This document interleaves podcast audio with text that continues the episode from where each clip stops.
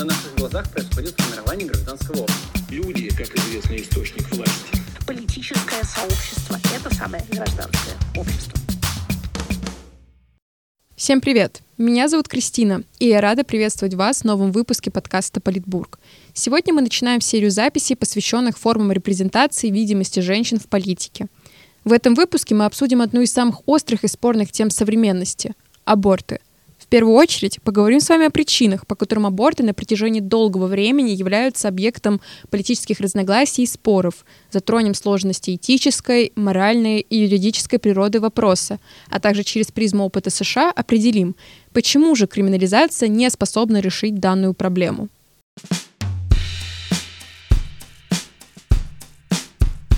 Фокусироваться будем на американском примере, поскольку решение Верховного суда 24 июня 2022 года по делу Роу против Уэйда отменило гарантированное в 1973 году конституционное право каждой американки на аборт.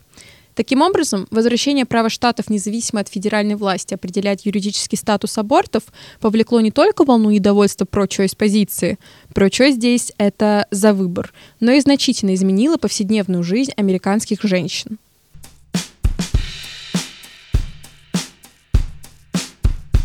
Помимо этого, нынешняя политическая обстановка, а именно предвыборная борьба между республиканцами и демократами в лице действующего президента Джо Байдена и его противника Дональда Трампа во многом показывает, как аборты могут становиться удобным объектом популистской риторики, что впоследствии только подтвердит основной тейк данного выпуска о так называемой политизации, казалось бы, совсем далекой от политики, в первую очередь медицинской процедуры.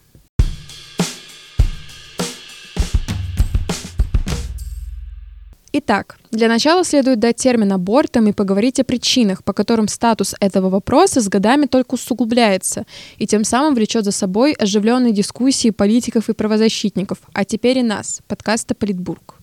Аборты, как мы все с вами знаем и понимаем, это преждевременное прерывание беременности – если в современном мире аборты являются объектом дебатов различных позиций и мнений, то в Соединенных Штатах Америки XVIII и XIX века аборты не рассматривались как проблемный вопрос ни со стороны общественности, ни со стороны государства. Единственное ограничение на совершение легальной операции были сроки беременности свыше 4 месяцев. Книга «Когда аборты были преступлением» во многом помогает осознать отношение американского социума к данной теме – так аборты воспринимались частью обычной жизни людей. Про них спокойно писали в газетах, говорили на улицах и совершали в клиниках. Как отмечает автор книги Лесли Риган, закон относился к зародышу как к части женщины, а не отдельному организму. Однако во второй половине XIX века ситуация во многом изменилась, поскольку в периоде 60-е по 80-е года было принято более 40 антиабортных законов. В большинстве своем причиной волны криминализации стали консервативные ценности и борьба между медиками. А в начале 20 века аборты были запрещены практически во всех штатах.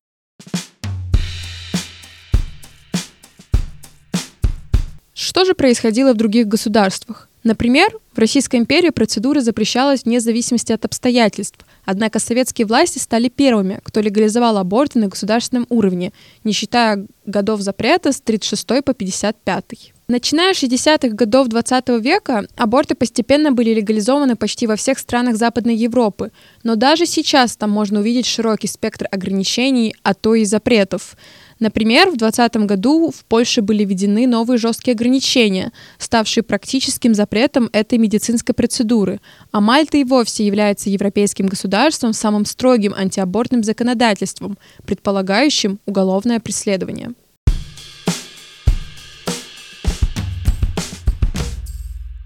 Как мы видим, частичная и полная криминализация, в целом незащищенный статус абортов прослеживается даже в политических системах, построенных на, казалось бы, либеральных ценностях, со свободными рынками, ограничением вовлеченности государств в личной жизни людей и тем самым акцентом на индивидуальные свободы.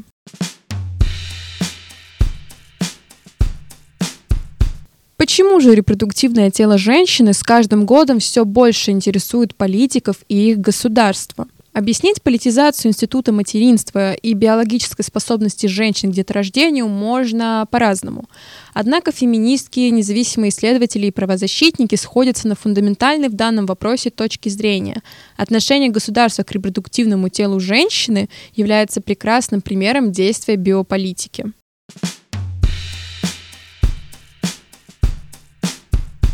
Биополитика же — это введенный французским философом Мишелем Фуко термин для обозначения описанного нами феномена, когда с одной стороны государство уходит из областей социальной жизни, а с другой стороны все больше наращивает свою силу. Согласно Фуко, в классическую эпоху XVIII и XIX века происходят важные изменения — Государства, ранее легитимирующие свое существование теории общественного договора, осмыслили наличие населения как собственного ресурса, который можно не только сделать новым объектом управления, но и трансформировать в экономическую силу путем максимизации, как для решения проблем внутренней политики, так и для конкуренции в условиях висфальской системы и активной индустриализации. Таким образом, концепты Мишеля Фуко применимы абсолютно каждому государству вне зависимости от типа политической системы и идеологической принадлежности. Где-то биовласть прослеживается больше, где-то меньше. Нам с вами важно осознать, что по сегодняшний день мы живем в этой парадигме. Суть силы каждого государства состоит во власти над телом в той или иной степени. Отсюда и такие элементы, как различные политики поддержки рождаемости, ограничения на количество детей в семьях, по примеру Китая, одна семья, один ребенок, которая, кстати, лишь привела к повышению числа селективных абортов, поскольку китайские семьи предпочитали рожать только мальчиков и последующего преобладания количества мужчин над женщинами, что по своей сути добавило новых проблем для демографии Китая. Советская же политика по внедрению нравственности в сознание людей, результатом которой стало общественное осуждение разводов, небрачного сожительства или же отказа от брака, тоже является эффективным последствием биовласти.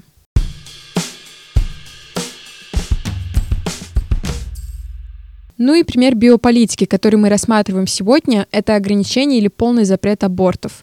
Суть этой тактики проста. С одной стороны, путем игр с юридическим статусом абортов и дискурсом по отношению к данной теме, государство стремится регулировать демографическую ситуацию, что, как мы уже поняли по опыту, например, Китая, не совсем эффективно, а также насадить людям определенные ценности, от которых впоследствии оно также будет бенефицировать.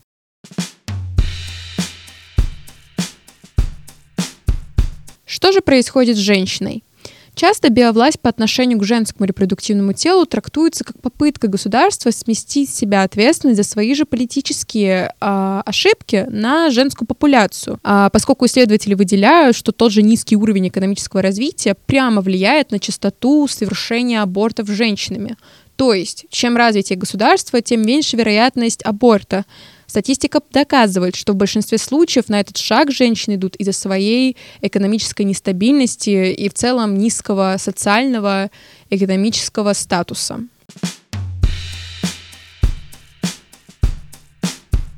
Так, в такой риторике именно женщина, способная к деторождению, ответственна за воспроизводство населения и демографическую ситуацию. Ведь так называемым долгом каждой девушки является рождение и воспитание детей. Таким образом, происходит наделение изначально биологической анатомии женщин политическими обязательствами и обязанностями перед представителями биовласти, за несоблюдение которых будет караться именно женская популяция путем общественного порицания или же прямых ограничений, запрет абортов. Почему же у государства это получается? И где доказательства релевантности данного предположения?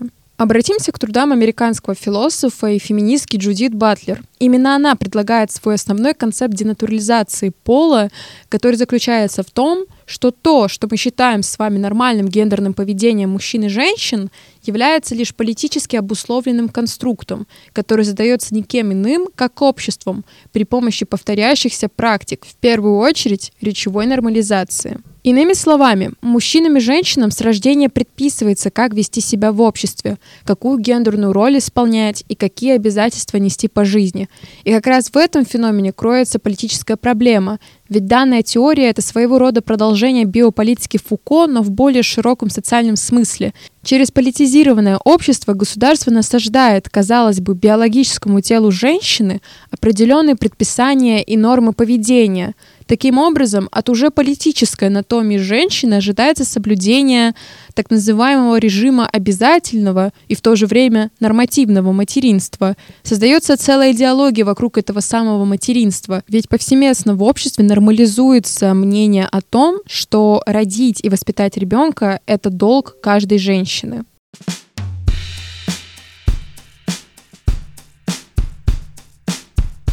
Весь этот дискурс политизирует женское тело, возлагает на него обязанности и ответственности, предлагает санкции за непослушание, от общественного порицания и патологизации до ограничения абортов или же уголовного преследования за совершение этой процедуры. В целом, гражданский статус женщины сращивается с ее репродуктивной функцией,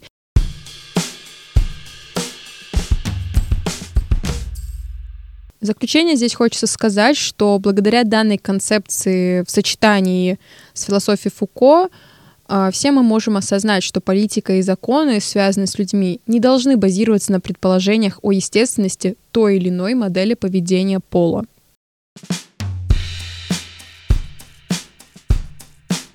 Теперь, когда мы понимаем всю природу политического восприятия абортов, стоит рассмотреть данный пример так называемой биополитики на конкретном кейсе. Как мы уже успели обсудить, в XIX веке началась резкая криминализация абортов в американском обществе. С этим связывают как деятельность Американской медицинской ассоциации, так и всплеска консерватизма в обществе, связанного с деятельностью Энтони Комстука, который боролся с непристойностями в американском обществе. В целом, противники абортов того времени апеллировали теми же аргументами, что и современники. Например, биологическим, что аборты являются убийством, моральным, аборты это неприлично и стыдно, медицинским, а аборты опасны для репродуктивного здоровья женщины, а также религиозным. Во многом поддержку инициаторы подобной политики всегда получали от религиозной, консервативной части населения.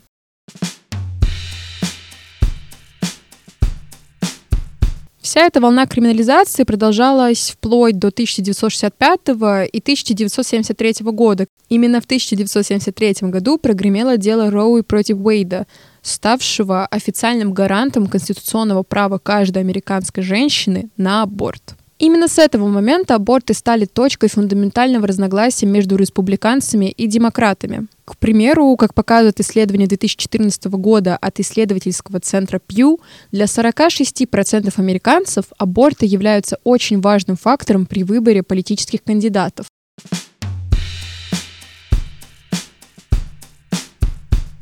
Получается, что около 50 лет аборты сохраняли свою легитимность в США. Однако в июне 2022 года решением по делу ДОПС против Организации женского здоровья Джексона Верховный суд США постановил, что Конституция не предусматривает право на аборт и тем самым отменил легализацию абортов на федеральном уровне и передал право регулировать абортами штатам. Некоторые исследователи отмечают, что произошло это во многом благодаря деятельности Дональда Трампа. Именно он своим указом назначил на должность э, верховных судей трех представителей консервативной партии, что породило их идеологическое превосходство в суде и тем самым усложнило принятие объективных решений. Таким образом, подтверждается то, что мы обсуждали чуть ранее. Биополитика также предполагает выгодный для представителей государственной власти дискурс по отношению женских тел. Таким образом, штаты, контролируемые республиканцами, а это Кентукки, Миссури, Оклахома и другие, полностью запретили аборты. В некоторых штатах даже в случаях изнасилования или инцеста. Другие перешли к усилению существующих ограничений, например, Алабама.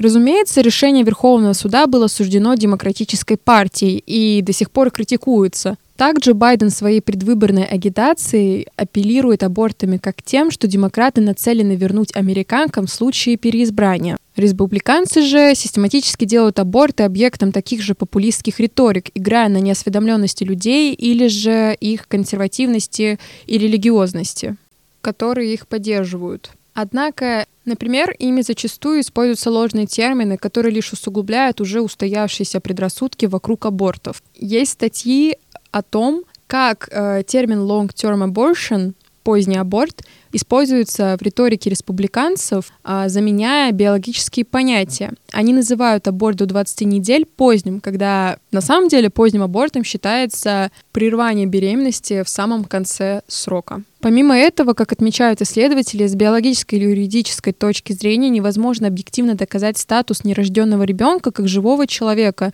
и, соответственно, убитого в результате аборта.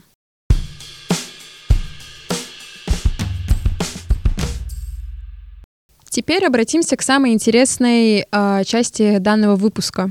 Работает ли криминализация абортов? В целом, способно ли государство эффективно запретить, ограничить совершение этой медицинской процедуры? Ответ здесь прост и лаконичен. Нет. Не способна. На примере США это объясняется очень просто. Несмотря на полный запрет абортов, например, в Кентукки, Миссури и Индиане, женщины все еще ездят в соседний штат Огайо для проведения процедуры, поскольку там аборты не запрещены, а границы между штатами США невидимы. Путем ограничения доступа к абортам государство лишь затрудняет уже сложное положение незащищенных слоев населения поскольку женщины с низким социальным статусом, безработные, угнетенные группы, темнокожие и цветные женщины становятся потенциальными клиентами подпольных абортов, а также криминализированных групп.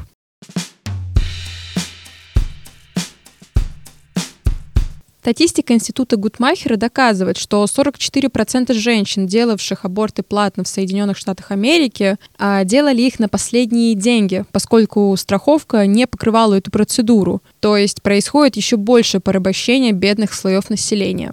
Таким образом, американское государство и любое другое, которое будет ограничивать доступ к абортам, лишь подвергает женщину к опасности. Даже ту же демографическую ситуацию путем ограничения абортов не исправить, хотя в Соединенных Штатах Америки ограничение абортов имеет скорее идеологическую природу. Еще одна статистика Института Гутмахера показывает, что число абортов в США в 2023 году по сравнению с 2020, когда аборты были легализованы на федеральном уровне, лишь повысилось.